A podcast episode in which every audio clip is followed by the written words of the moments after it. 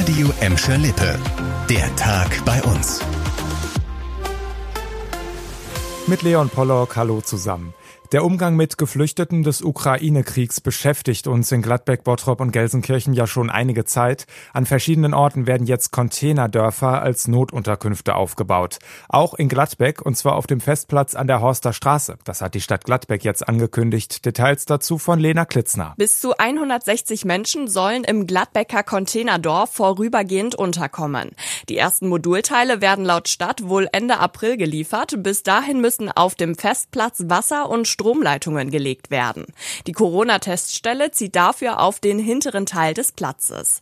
Gut 150 Flüchtlinge aus der Ukraine sind bisher in Gladbeck angekommen und die Stadt rechnet noch mit deutlich mehr. Deshalb wird auch ein städtisches Bürogebäude am Wehlingsweg zur Notunterkunft umgebaut.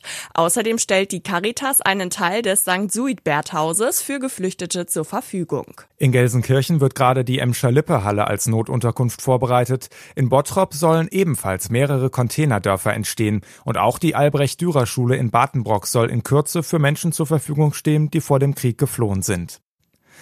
Und jetzt machen wir einen ziemlich harten Cut, denn das Wetter, das soll ja schön werden dieses Wochenende und das schreit ja förmlich nach einem Familienausflug. Und wo könnte man da besser hingehen als in den Moviepark in Bottrop-Kirchhellen? Der ist nämlich heute in die neue Saison gestartet. Ich war da selbst erst einmal, vergangenen Herbst war das und jetzt zur neuen Saison, da muss ich glaube ich auf jeden Fall nochmal hin, denn es gibt ein paar Neuerungen, hat uns Marketingleiter Manuel Protosowitz gesagt. Wir haben über 250 Lautsprecher im Park neu installiert. Wir haben komplett neue Mülltonnen, die auch farbig sich sich an die Themenbereiche anpassen. Es wird mehr Sitzmöglichkeiten geben, die auch thematisiert werden. Die Jetski-Show, die wird auch wieder zurückkommen hier an den Pier und äh, ja, freuen wir uns riesig drüber. Außerdem soll dieses Wochenende nach zwei Jahren Pandemiepause auch endlich wieder die beliebte Stunt-Show losgehen. Tickets für den Moviepark könnt ihr ausschließlich online kaufen. In nicht mal einem Jahr hat er sich zum Publikumsliebling entwickelt. Der Mann mit der Nummer 10. 1,78 groß, vier Tore, sechs Vorlagen. Klar, es geht um Rodrigo Salazar vom FC Schalke. Heute hat der Verein bekannt gegeben, dass Salazar seinen Vertrag bis 2026 verlängert hat.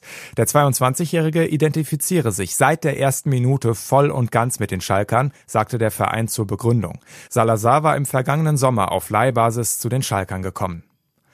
Heute dürfte es in der Gelsenkirchener City wieder voll gewesen sein, so wie in vielen Städten in ganz Deutschland. Fridays for Future hat nämlich wieder demonstriert für mehr Klimagerechtigkeit.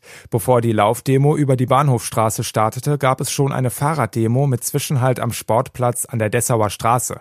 Dort steht das Gelände des Reiterhofs als mögliche neue Gewerbefläche zum Verkauf und das passt den Demonstranten so gar nicht. Die Parteien lassen uns bis auf die Grünen, lassen uns alle im Stich hier. Ob SPD, äh, CDU und wie sie alle heißen. Ne? Und das kann nicht sein. Dafür sind sie gewählt worden, um für die Bürger aufzukommen und nicht für das Kapital. Wir finden es eine Schande, dass hier wieder die Wirtschaft über die Menschen gestellt wird und fordern halt eben, dass auch anstatt noch mehr Gewerbeflächen auch an die Menschen im Stadtteil gedacht werden muss und natürlich auch an die Natur hier. Fridays for Future hat heute in über 250 Städten in ganz Deutschland im Rahmen des sogenannten Klimastreiks demonstriert. Das war der Tag bei uns im Radio und als Podcast. Aktuelle Nachrichten aus Gladbeck, Bottrop und Gelsenkirchen findet ihr jederzeit auf radioemschalippe.de und in unserer App.